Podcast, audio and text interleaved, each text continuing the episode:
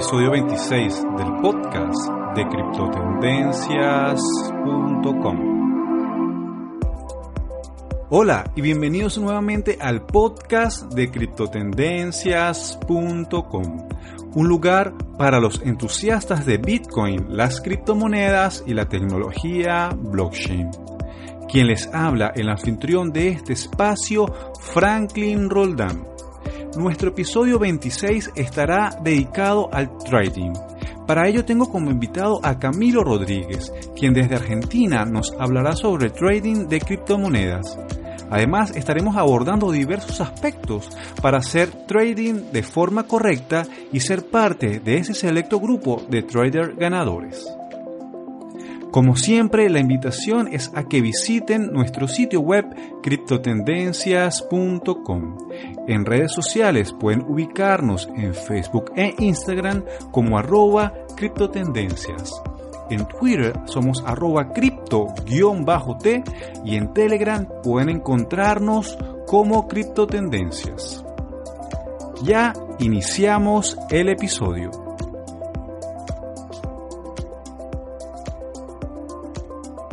Quiero darle la bienvenida a mi invitado Camilo Rodríguez. Él es Chief Research Officer de CryptoRocket y profesor de análisis de mercado y quiero conversar con él en esta ocasión sobre trading. Camilo, bienvenido al podcast de criptotendencias.com. Muchas gracias, eh, muy agradecido por la invitación. Eh, mi nombre es Camilo Rodríguez, si bien lo dices. Eh, me dedico al área de investigación para CryptoRocket, una consultora especializada en todo el tema cripto, enfocada en auditorías, en adopción de proyectos y plataformas que quieren abordar Latinoamérica. Tenemos clientes de Asia y de Europa con casas de cambio y con eh, productos basados en contratos inteligentes que buscan insertarse en el ecosistema latinoamericano. Hace cuatro años que estoy en el ecosistema. Tengo ya un recorrido bastante largo, dado que comencé trabajando en la ONG Bitcoin Argentina, en su momento, colaborando con todo lo que eran los eventos, las charlas introductorias. Después comencé con todo el tema de compra y venta de Bitcoin y me dediqué completamente a ello. Em, después eh, fundamos con la consultora, nos dimos cuenta que mucha gente necesita capacitar personal para básicamente crear nuevos, nuevos, nuevas áreas de empleo y creamos una academia que se llama Crypto Resources, donde doy clases especializadas en todo lo que es análisis de mercados y especulación financiera. Y a partir de eso, en Buenos Aires, todos los miércoles damos charlas gratuitas sobre qué es Bitcoin y tenemos cursos especializados donde siempre eh, los estoy acompañando eh, desde el lado financiero, ¿no? De cómo especular con todo este mercado tan grande como lo es Bitcoin. Wow, Camilo, buena, tremenda trayectoria y realmente quisiera que ahora nos enfocáramos en hablar de trading, algo que está muy de moda en toda la región. Muchas personas cuando empiezan a hablar de Bitcoin, de criptomonedas, piensan realmente en hacer trading, en comprar y en vender. Quisiera que primeramente abordáramos cuál es el concepto real de trading y si es lo mismo hacer trading en mercados tradicionales y hacer trading también en, el mercado de los criptoactivos? Genial, muy, muy buena pregunta. Eh, principalmente la definición de trading siempre es eh, especular, hacer un trade, es un intercambio. Nosotros somos seres de intercambio, todo el tiempo intercambiamos bienes y servicios, le damos un valor a un objeto basado en lo que consideramos que debería ser su valor. Eh, es oferta y demanda pura, ¿sí? En cuanto a lo que es el ecosistema de los criptoactivos. Y acá hay un tema muy importante y es que eh, mientras nos encontramos en este ecosistema, eh, siempre el precio, a, diferencia de las acciones, el precio no es, eh, el precio no es tan estable. Las acciones tienen un precio como, con movimientos mucho más tranquilos. En las criptomonedas los, los tienen muchísima volatilidad, por lo que son mercados un poco distintos en el sentido del manejo de las operaciones y del riesgo, ¿no? Es más, hoy en día, eh, una de las mejores operaciones eh, son que, nacieron hace muy poco son las de los apalancamientos. Cuando uno hace un apalancamiento, uno, la casa de cambio básicamente te brinda mayor exposición y con 100 dólares puedes exponerte 10 veces y operar con 1000 dólares teniendo solamente 100. y la realidad acá es que hay mucho mayor riesgo, pero las ganancias son mayores. Eso ya viene de las acciones. Capaz creería que los apalancamientos es algo que tienen muy en común, pero um, una de las principales cosas que siempre digo es que en, en, en lo que es las criptomonedas el mercado se mueve 10 veces más rápido que en las acciones, ¿sí? Porque mientras nosotros estamos en un análisis eh, en un activo como puede ser Apple o Amazon, en Bitcoin, mientras estás haciendo el análisis, ya ese análisis puede quedar obsoleto, ¿no? Dependiendo siempre eh, en qué tiempos estés viendo el mercado, porque hay tiempos en 5 minutos, tiempos de una hora, cuatro horas o tiempos de una semana, ¿no? Cuando ya tiene que pasar mucho tiempo para que ese análisis se complete, básicamente.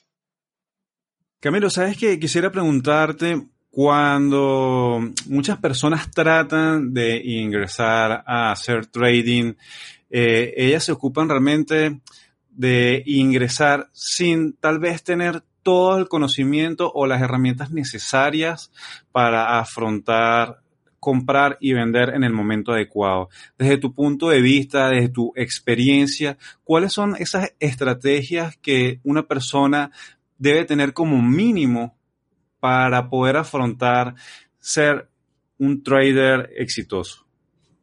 Perfecto, Franklin.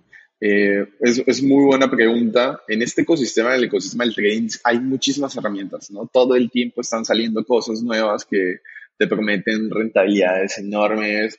Yo siempre lo que digo es, y lo más importante acá es, que seas dueño de tu propio dinero, ¿sí? Que si estás buscando hacer trading en el mercado financiero de Bitcoin contra dólar, por ejemplo, es decir, el precio del Bitcoin sube, lo vendo, eh, me quedo en dólares y cuando caiga con esos dólares vuelvo y compro. Eh, eh, hay herramientas que te dicen, bueno, pon este dinero, estos Bitcoins conmigo y yo los trabajo no confíen en ese tipo de herramientas. Siempre cuando uno va a especular en los mercados, uno debe ser dueño de esos bitcoins y uno debe tener la posibilidad de poder decidir en qué momento vender y en qué momento comprar. Eh, para eso se usan las casas de cambio. Hay muchas casas de cambio. Aquí en, en Argentina es donde me encuentro. Yo soy colombiano, pero acá en Argentina se, se operan principalmente eh, Huobi, eh, Binance eh, y BitMEX. Son las tres casas de cambio más grandes eh, hoy en día está tomando mucha repercusión lo que es Binance y Huobi, son dos grandes empresas de criptomonedas. Estas empresas te permiten guardar bitcoins con ellos y ahí puedes visualizar, ¿no? Tienes como una pequeña pantalla donde ves estas velas japonesas para comprar o vender, ¿no? Cuando estas velas caen, el precio está cayendo y cuando son verdes, son al alza, están, el precio está subiendo, ¿no? Y una de las mejores herramientas, y es lo que siempre, siempre aconsejo, si uno quiere hacer una buena operación y uno es eh, novato en este ecosistema, lo principal y el punto básico por donde se comienza es encontrar los soportes y las resistencias del mercado. ¿Cómo, cómo se hace eso? No? Porque es, a veces es muy difícil saber qué es realmente un soporte y qué es una resistencia. La definición de soporte es cuando hay una posición donde cuando el precio cae a ese valor, el precio cae, toca ese precio y vuelve y rebota. Un ejemplo clásico es lo que pasó ayer eh, 8 mil dólares eh, es un, punto de soporte. Ahorita el Bitcoin se encuentra en aproximadamente 8 mil 90 dólares. Cuando el Bitcoin toca los 8 mil dólares, los toca y ese es un valor psicológico, es un precio donde el, el valor toca y rebota al alza, porque hay mucha gente esperando que caiga ese valor para poder comprar posiciones y hacer que el precio vuelva a subir. Por el contrario, una resistencia es un punto donde básicamente eh, el precio llega a un máximo y cae. Una resistencia muy importante es la de los 20 mil dólares, eh, que sucedió en el 2017 cuando Bitcoin toma un pico histórico, ¿no? Y llega a un máximo. Y cuando llega a ese máximo, en ese momento hay mucha gente vendiendo. Y como esto es oferta y demanda pura, entonces mucha gente dice, vende, vende, vende, vende, vende, vende. Y eso hace una bola de nieve y marca que el precio de los 20 mil sea un precio donde seguramente cuando Bitcoin vuelva a tocar ese valor, seguramente corrija hacia abajo. Así funciona la resistencia. Son puntos psicológicos o puntos donde el mercado toma ese valor y retrocede hacia abajo.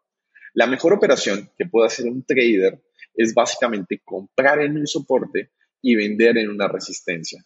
¿sí? Para conseguirlo, eh, una de las mejores herramientas y de las que siempre aconsejo para usar de, de primera mano es TradingView. TradingView les permite a ustedes tener una cuenta gratuita ¿sí? donde pueden ver el mercado financiero de cualquier criptomoneda, incluso de las acciones. Y ahí van a poder observar eh, con cualquier activo que todos los activos en su historia tienen siempre un punto de soporte y un punto de resistencia. Y dentro de ese canal, dentro de, ese, eh, eh, dentro de esa franja de, precios que hay entre un soporte que puede ser los 8.000 como lo es ahora y una resistencia que puede ser ahorita los, los 9.000 dólares, entre esas resistencias, entre el soporte y la resistencia, hay soportes y resistencias más pequeñas y más débiles, ¿no? Pero siempre cuando uno ve el precio del, Bitcoin, uno, va a encontrar cuáles son los puntos más importantes. Esos puntos de inflexión, donde el precio cae y rebota, ese es, un gran punto de soporte, o donde el precio sube, toca un máximo y cae, ese es un gran punto de resistencia. Siempre los las mejores operaciones van a ser comprando y vendiendo entre soportes y resistencias. Esa es la operación número uno y la más básica. Con trading ustedes pueden marcar líneas, ¿no? Donde van a poder decir, bueno, en este precio, en los 9000, el precio toca y corrige. Y después van a poder marcar otra línea eh, entre, en los 8000 y marcar el primer canal. Y los canales eh, existen de muchas formas en, en las criptomonedas. Hay canales alcistas, donde el precio sigue subiendo, pero tiene correcciones tiene correcciones, o sea, mínimos más altos hacia arriba. Y lo mismo cuando el canal es bajista, como lo es ahora. Eh, marcan un canal bajista donde hay movimientos al alza, pero cada vez son más bajos. Así funciona un canal bajista. Y ahora el canal es lateral, el precio de Bitcoin no se está moviendo y eh, se maneja en una lateralización. Cuando el precio lateraliza, hace algo que se llama acumulación. Y cuando acumula, es porque se prevé otro movimiento brusco en el precio. Eso es lo que pasa con Bitcoin. Y una de las principales eh, características que tiene y que se pueden observar muy fáciles con TradingView es cuando suceden estos canales, ¿no? Cuando un canal es horizontal, cuando un canal es bajista o alcista. Y en base a eso, en base a esas pequeñas herramientas, ya uno ya puede tener un, una, un, un punto de vista en si el precio va a subir, va a bajar o si simplemente está lateralizando. Eh, ese es uno de los primeros, de las primeras herramientas que aconsejo. Camilo, ya que nos venías conversando sobre, sobre, bueno, sobre lo que personas tienen ir viendo cuando empiezan a hacer trading, que es de soporte, la resistencia, ¿Qué recomendaciones, ya como precauciones, como que una persona cuando ingresa, bueno, tiene que tener una gestión de capital, tiene que siempre operar con un stop loss? De tu punto de vista y tu experiencia, ¿cuáles son esas cosas tan importantes que no se deben dejar de pasar cuando hacemos una operación de trading? Perfecto. Eh, definitivamente una de las primeras cosas al momento de operar es saber controlar. Hay algo, hay el, riesgo, ¿no? Y hay algo que se llama RR, que es básicamente cuál es tu riesgo recompensa. Y entendiendo ese ratio, si tu riesgo es 1 y tu recompensa es 3, eh, ya sabes en qué momento te vas a salir de la operación si sale mal, ¿no? Eh, primero que nada saber eso, ¿no? El riesgo recompensa es una de las primeras cosas, saber cuánto voy a ganar o sea, en qué momento voy a salir de la operación si gano y en qué momento voy a salir de la operación si pierdo. Eh, cuando delimito eso, cuál es mi punto de pérdida y cuál es mi punto de, ganancia, esa operación está segura. Eh, así que una de las primeras cosas que siempre aconsejo es enmarcar las operaciones, que esa estrategia cierre ahí. Si se perdió, se perdió, si se ganó, se ganó y vamos a la siguiente operación. Porque una de las cosas más importantes acá es que a nosotros a veces nos afecta mucho eh, las emociones cuando estamos operando y creemos que, por ejemplo, eh, Bitcoin nosotros lo esperábamos a al alza, lo esperábamos en 9000, pero ahorita no llegó a 9000 y cayó a 7000, cayó a 2000 dólares. Y bueno, mi operación debió haberse, haberse rescatado, debía haber salido de esa operación poniendo un stop loss, justamente como dices, eh, en, los, en los 7000, ¿no? o mucho más arriba, donde yo creo que es el punto donde debería salir esa operación para perder lo mínimo. El stop loss nos permite justamente eh, controlar ese riesgo, ¿no? Y decir, bueno, si toca este valor, poner una orden de venta a tal valor y salir de la operación. Siempre los stop loss los aconsejo que la gente los ponga debajo de los soportes. Así, de esa manera, es difícil de que, de que el mercado vaya a tocarlos porque normalmente la gente siempre los pone en el punto de soporte cuando no debería ser así. Y entonces el precio cae, toca el soporte, te tomó el stop loss, vendiste, saliste de la operación y el precio rebota, ¿no? Entonces siempre tiene que estar debajo del soporte, el stop loss. Y teniendo eso en cuenta, también entra un tema y es el de las emociones, ¿no? Porque nos afecta muchísimo. Nosotros a veces cuando tenemos una operación en pérdida decimos, no, pero Bitcoin es Bitcoin, va a subir, mejor lo espero acá. Si soy trader, tengo que aprender que las operaciones perdidas tienen que tener un marco en determinados precios. Y si la operación fue fallida, debo volver a rever el mercado. Yo siempre aconsejo tomarse un tiempo, tomarse al menos un día, para volver a sentarse en la computadora y decir, bueno, ¿qué hice mal? ¿no? Y saber entender cuáles son los errores. Más allá de eso, de saber cuándo poner eh, eh, una orden de venta y la orden de compra y el stop loss para salir de la operación, hay que entender también el tema de las billeteras. Cuando uno está haciendo trading, uno, esos bitcoins están en una casa de cambio, están con un tercero, ¿no? Uno no es dueño de esos bitcoins. Y hay una frase muy interesante que dice, not, not your keys, not your bitcoins, tipo, si no tienes tus llaves, no tienes tus bitcoins. Y acá el tema es justamente ese, si no tienes en control el capital con el que estás especulando, es un capital de muy alto riesgo. Entonces, una de las primeras cosas que siempre aconsejo es no dejar mucho en una casa de cambio, y a menos que uno necesite, ¿no? Enviar al, a la casa de cambio para aumentar eh, una posición en una operación de compra de venta, en ese caso enviarlo ¿no? desde la wallet al exchange y cuando termine la operación sacar todo de vuelta a la wallet. Una de las primeras cosas que aconsejo es para eso usar wallets con Segwit, que son billeteras que tienen unos fees muy, muy eh, de bajo costo. Y por otra parte es eh, si los montos con los que van a operar son, son pequeños, pequeños me refiero a fracciones de BTC, eh, en ese sentido, bueno, tener en cuenta de vuelta que,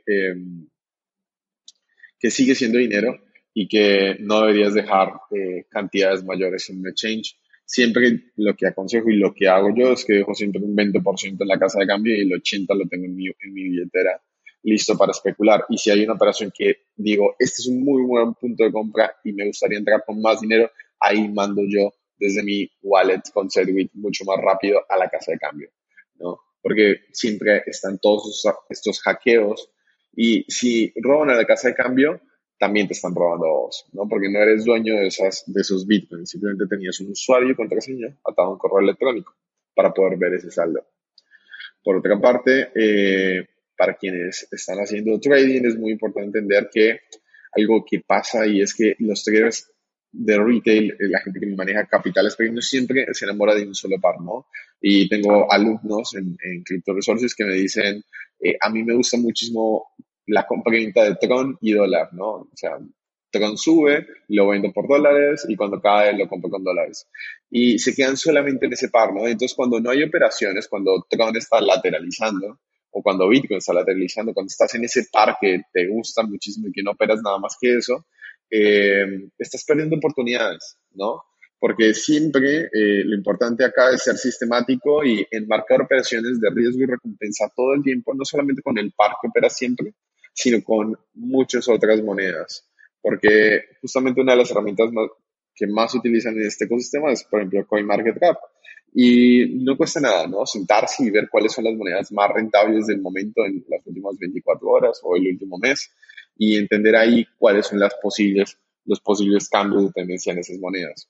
Haces un análisis de cada uno de esos pares, pones órdenes de riesgo y recompensa según lo que vos consideres eh, si es que esa, esa, moneda está realmente para comprar o para vender eh, a la baja.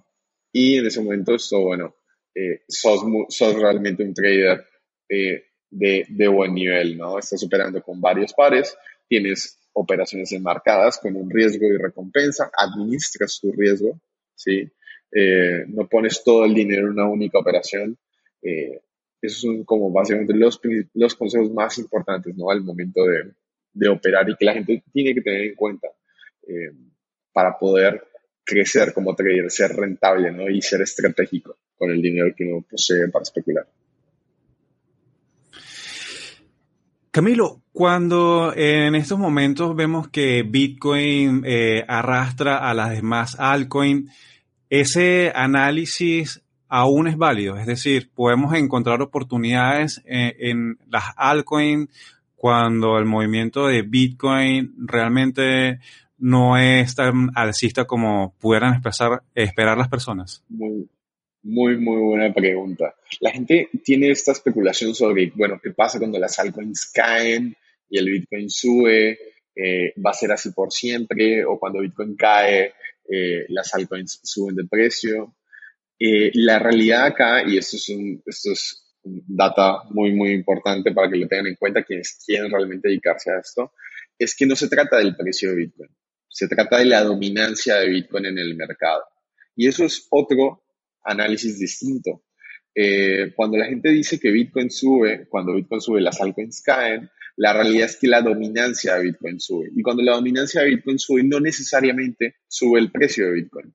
¿sí? Si nosotros vamos ahora a páginas como CoinMarketCap, ¿no? Donde nos muestra el precio de Bitcoin, vamos a poder ver en la parte superior derecha que dice cuánto porcentaje del mercado de las criptomonedas domina Bitcoin, ¿no? Hoy en día en este ecosistema eh, existen aproximadamente 4.842 criptomonedas, más de 20.000 casas de cambio, una base monetaria de 222 billones, que a esto se refiere a todas las criptomonedas, incluyendo Bitcoin. Eh, por día se mueven 68 billones, que son miles de millones de dólares eh, para los latinoamericanos. Y Bitcoin domina el 66% de ese mercado, ¿no?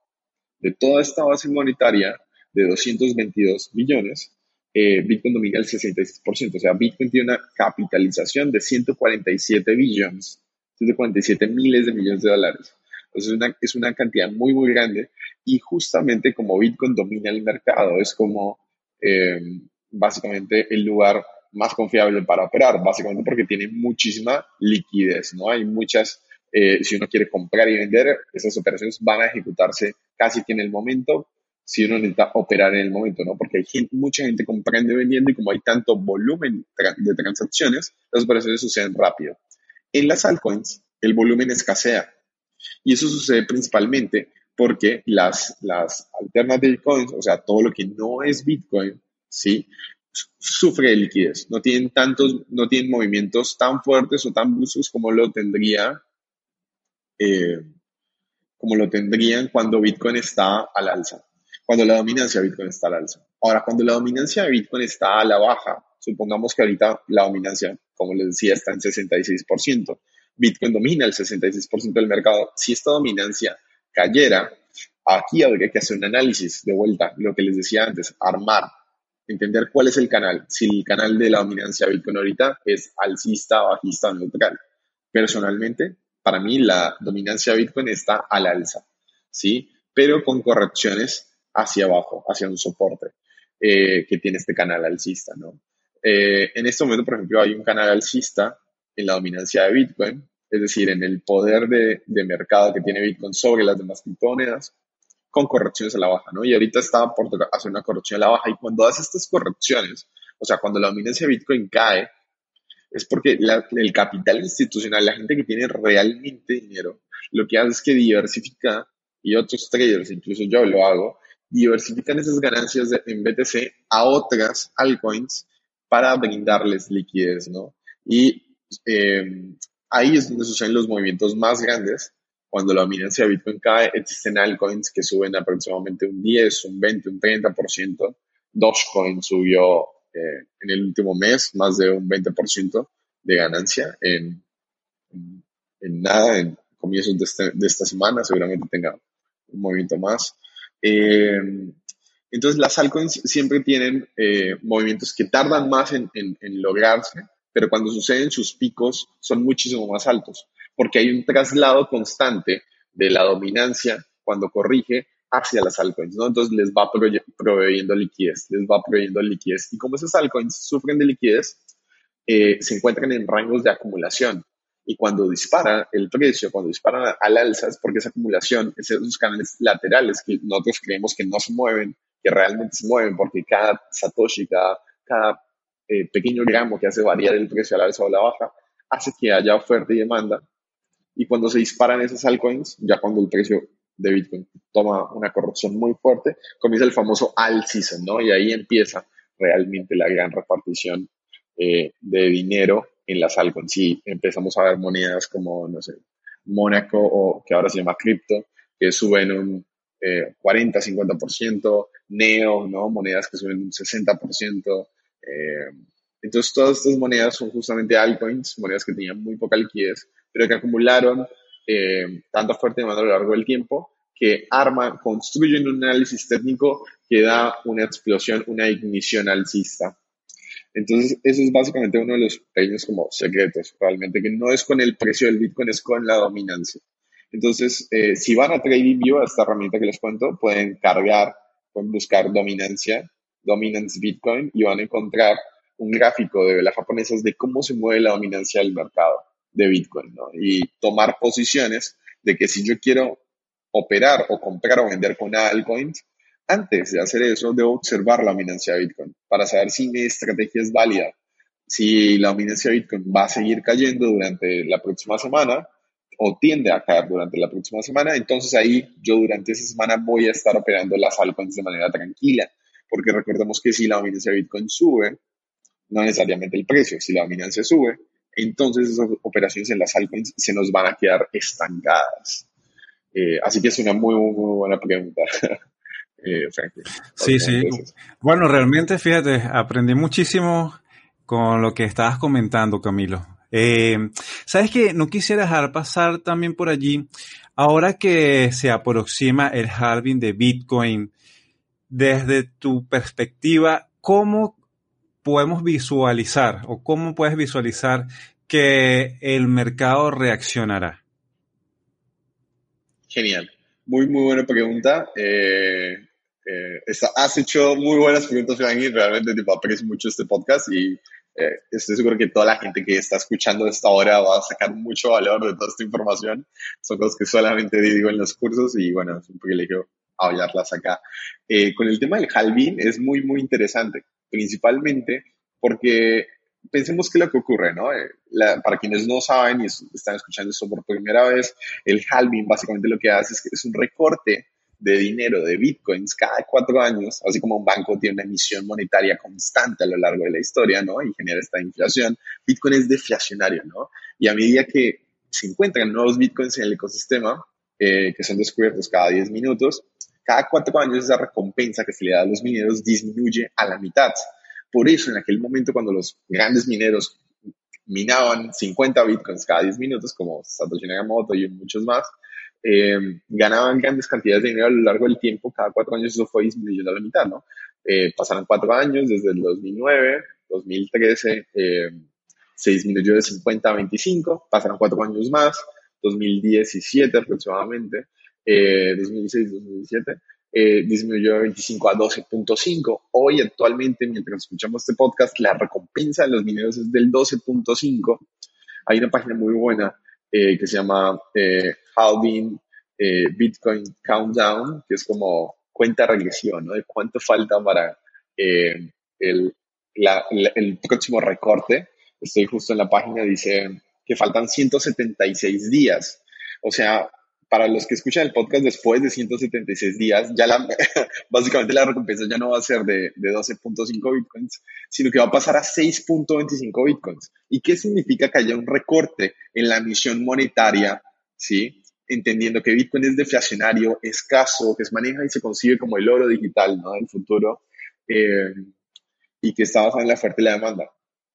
Una de las primeras cosas que sucede acá es, eh, y la realidad es que el precio principalmente va a tender a caer, ¿sí? ¿Qué es lo que está sucediendo ahora? El precio ahorita está cayendo, ¿sí? Va a caer porque en estos momentos, mientras vayamos, hay mineros que observan que cada vez se, queda muy poco para que se acabe la, la recompensa. Y cuando llegue el día, cuando llegue este, el día del halving y se le pague menos a los mineros, la mitad menos, menos de, eh, es decir, de 12.5 a 6.25, lo que va a suceder acá es que muchos mineros los mineros tienen dos caminos, ¿no? La mayoría desconecta sus máquinas porque no pueden seguir proveyendo de energía y de soluciones matemáticas a la red, básicamente porque les cuesta más dinero, ¿sí? Y como les cuesta más dinero, no lo pueden pagar con los bitcoins que están ahora circulando porque realmente el costo de luz les es mucho más alto a lo que es la recompensa en la red.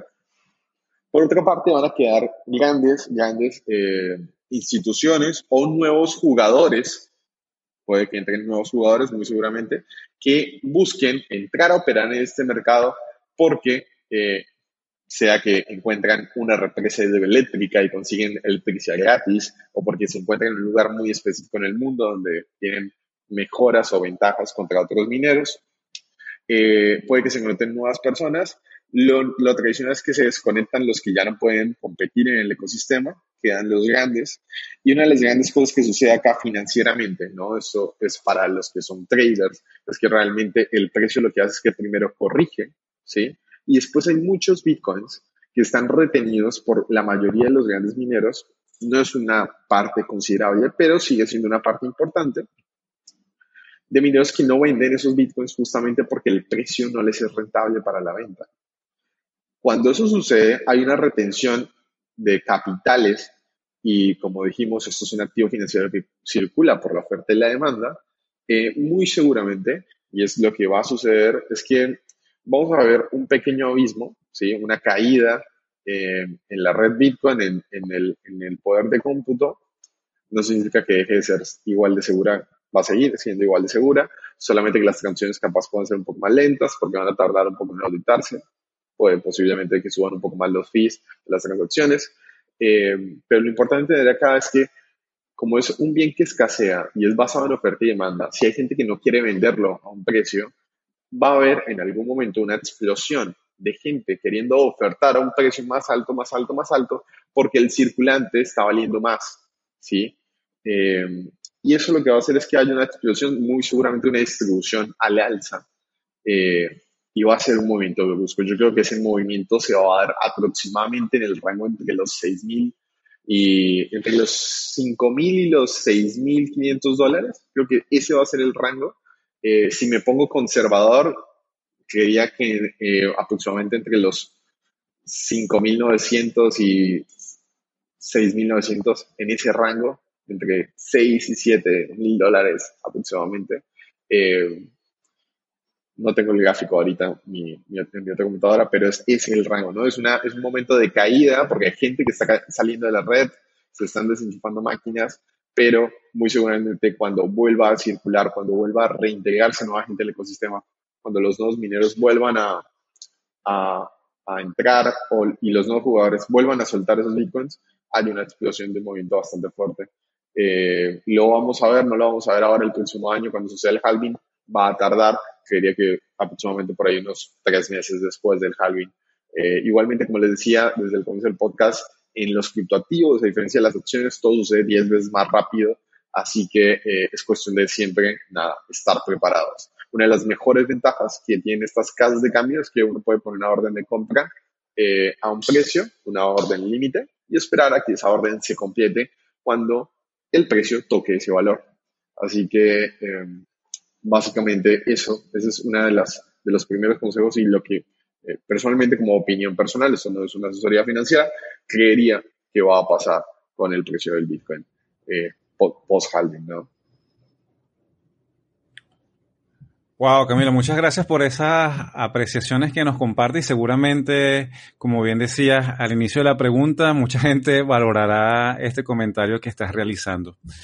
Camilo, desde tu punto de vista, quisiera que nos compartieras cuáles son eh, realmente esos pasos que una persona que está escuchando el podcast, que está creyendo que eh, puede ser trader, debe tomar para realmente consolidarse y no morir en el intento.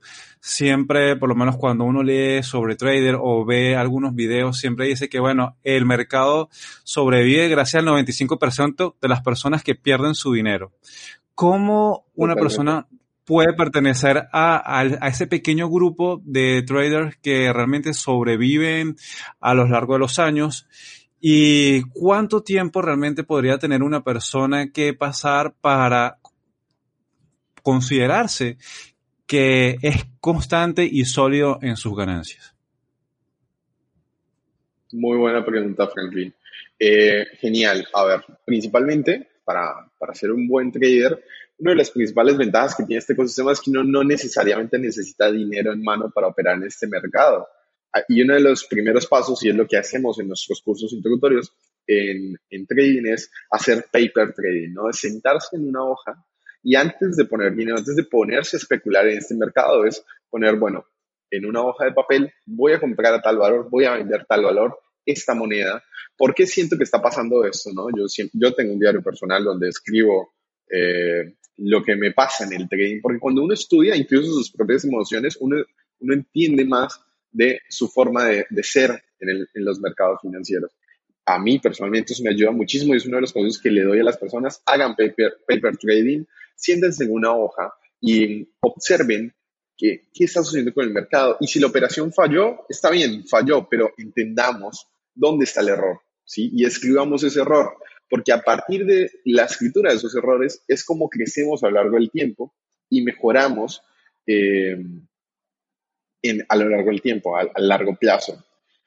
Una de las primeras cosas es eso, ¿no? Es, es siempre, por ejemplo, las plataformas de trading, eh, Binance, BitMEX, tienen algo que se llama testnet.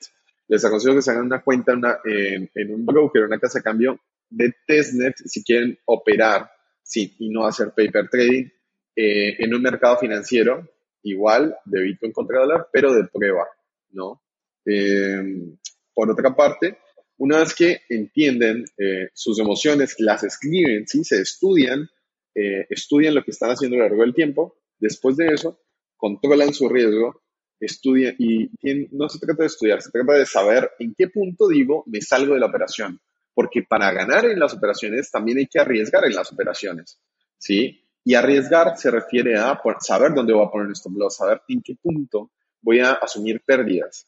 Y algo muy importante acá es eh, que yo no quiero, y eso, es lo peor que le puede pasar a un trader, es que todo el tiempo te estén comiendo los stop loss, ¿no? Eh, y si todo el tiempo te están comiendo los stop loss, te están sacando dinero a un punto donde ya no vas a tener nada para operar en el mercado. Y aquí viene el último consejo, y yo creo que con esto ya podríamos cerrar, y es, es la mejor pregunta que me has hecho, Franklin, es ¿cómo puedo ser, cuándo me considero un buen trader y cómo, puedo hacerlo a lo largo del tiempo?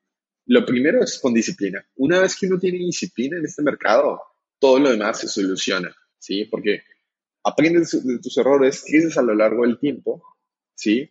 Y constantemente vas a mejorar en tus, en tus estrategias. Y otro consejo es eh, que justamente vos lo decías, ¿no? El, el 90%, la, la, frase es 90-90-90. El 90% de los traders pierde el 90% de su capital en 90 días. Y acá el tema es que, bueno, gracias a todas esas personas, hay traders como nosotros, como yo, que soy rentable, realmente gracias a, a, que ellos proveen liquidez, eh, yo hago otro tipo de estrategias. Hago una estrategia que se llama stop hunting, que es como cazar stop loss de otras personas. Eh, eso es otro nivel, ¿no? Hay, se tarda muchísimo para llegar a eso. ¿Y cómo hacer para que, para que ser el, para ser el mejor en, en este ecosistema? Primero, dejar de pensar como piensa el trader retail, como piensa el trader minorista, ¿sí? Y eso es un paso más adelante. Eh, uno de los libros que, que les puedo eh, recomendar es eh, eh, El nuevo vivir del trading, que es un libro que está en, en PDF. se los súper, súper recomiendo. Es de Alexander Eller. aquí lo estoy buscando en internet y justo tiene el PDF y te lo venden por Mercado Libre, así que bueno, súper recomendadísimo. Un poco de la psicología de la mente, ¿no? Y de cómo piensa el, el retail minorista y cómo piensa realmente el mayorista, porque las personas que que mueven dinero, las personas que realmente tienen mucho, mucho capital, eh, no están preocupados por hacer ganancias de 5 o 10 dólares, están preocupados por buscar las grandes operaciones. Y si nosotros apuntamos a seguir al capital institucional, nuestras operaciones van a ser cada vez y cada vez más redituables. Vamos a entregar en los mejores puntos y salir en los mejores puntos.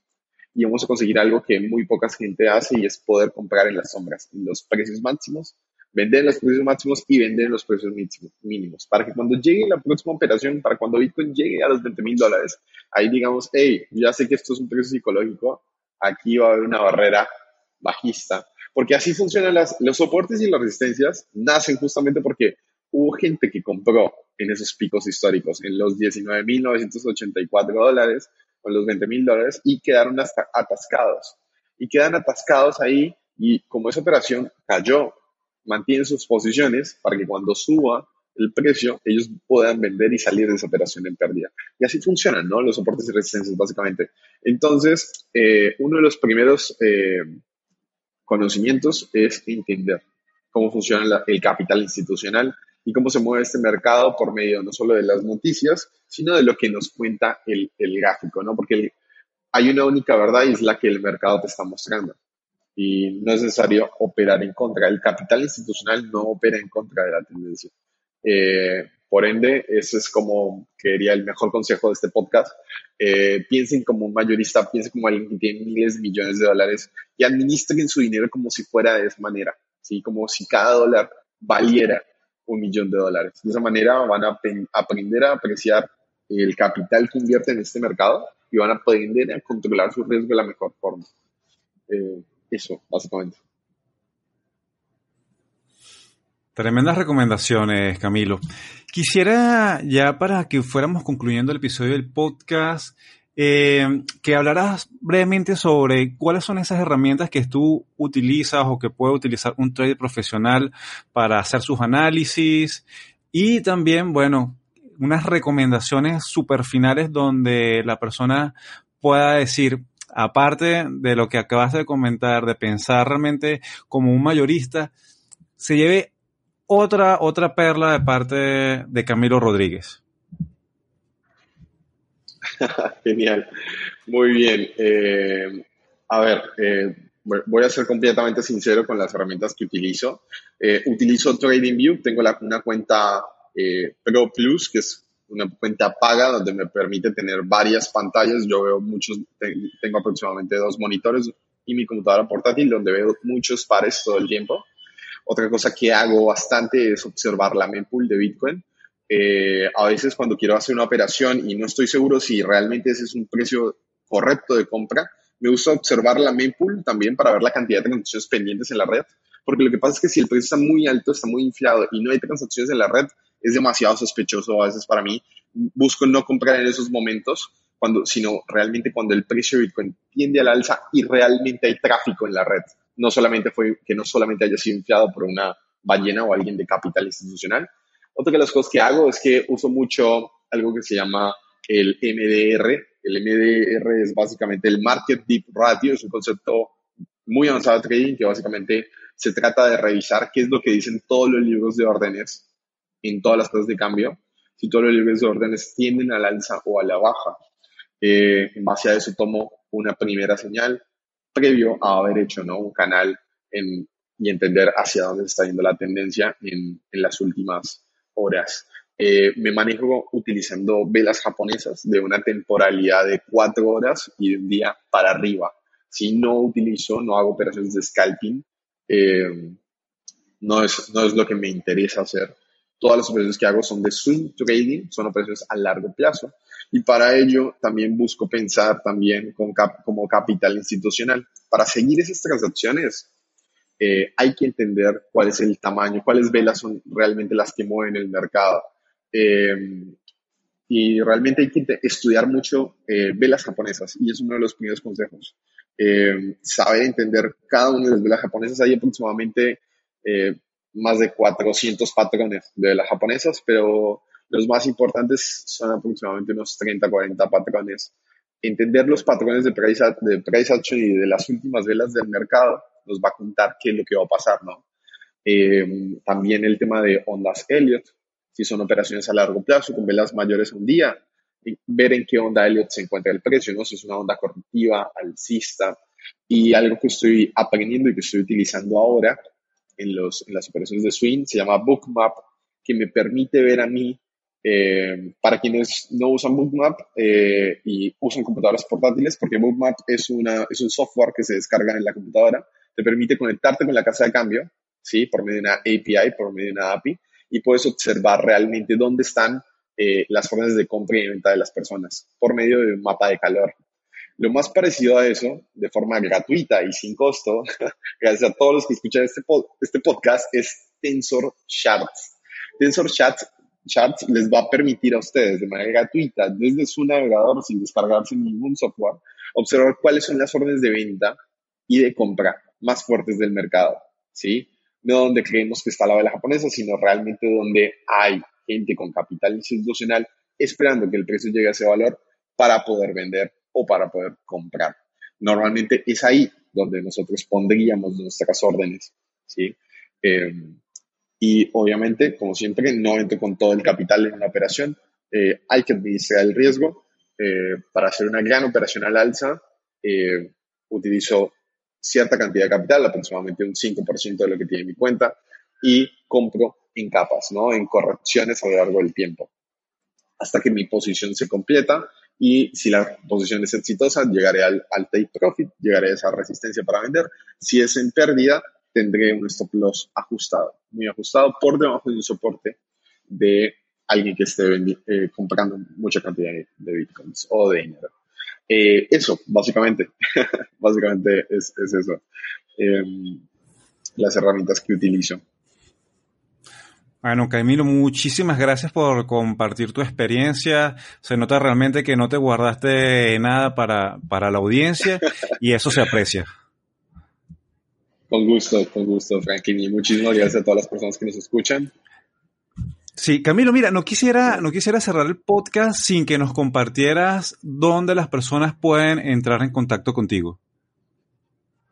Eh, sí, por supuesto. Eh, les comento mi, mi, número de teléfono. Yo me soy colombiano, pero me encuentro actualmente en Argentina. Eh, mi número de teléfono es sería más 54 911 63 36 2749, ¿no? Es mi número de teléfono y para quienes buscan aprender más y capacitarse con estos cursos pueden ir a camilo.cryptoresources.tech o directamente a la página web, ¿no? cryptoresources.tech. Y ahí tienen toda la información, hay un chat online donde tenemos soporte técnico a las personas que visitan la web y tienen todo el temario de todos nuestros cursos que duran aproximadamente un mes. Tienen, eh, vamos a hacer un curso online donde la gente va a poder ver desde sus computadoras, eh, porque algunas, algunos alumnos les gusta, ¿no? Retroceder en el video y volver a escuchar de nuevo.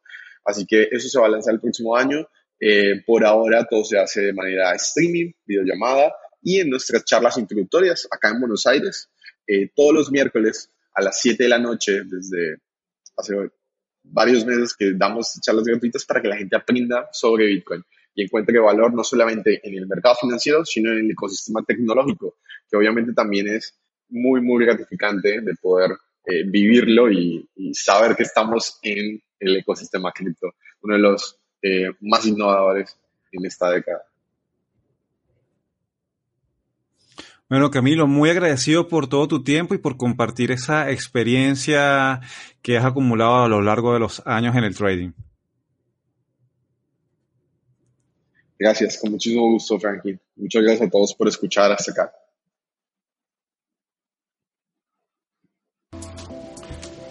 Hasta acá nuestro episodio 26 del podcast de criptotendencias.com.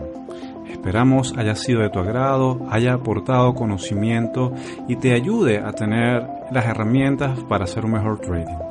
Si te gustó el episodio, por favor, compártelo, déjalo una reseña de esa manera estarás haciendo también que muchas más personas puedan conocer y puedan saber asuntos interesantes y relevantes del ecosistema cripto y aquellos también a los que les gusta el trader puedan saber un poco más.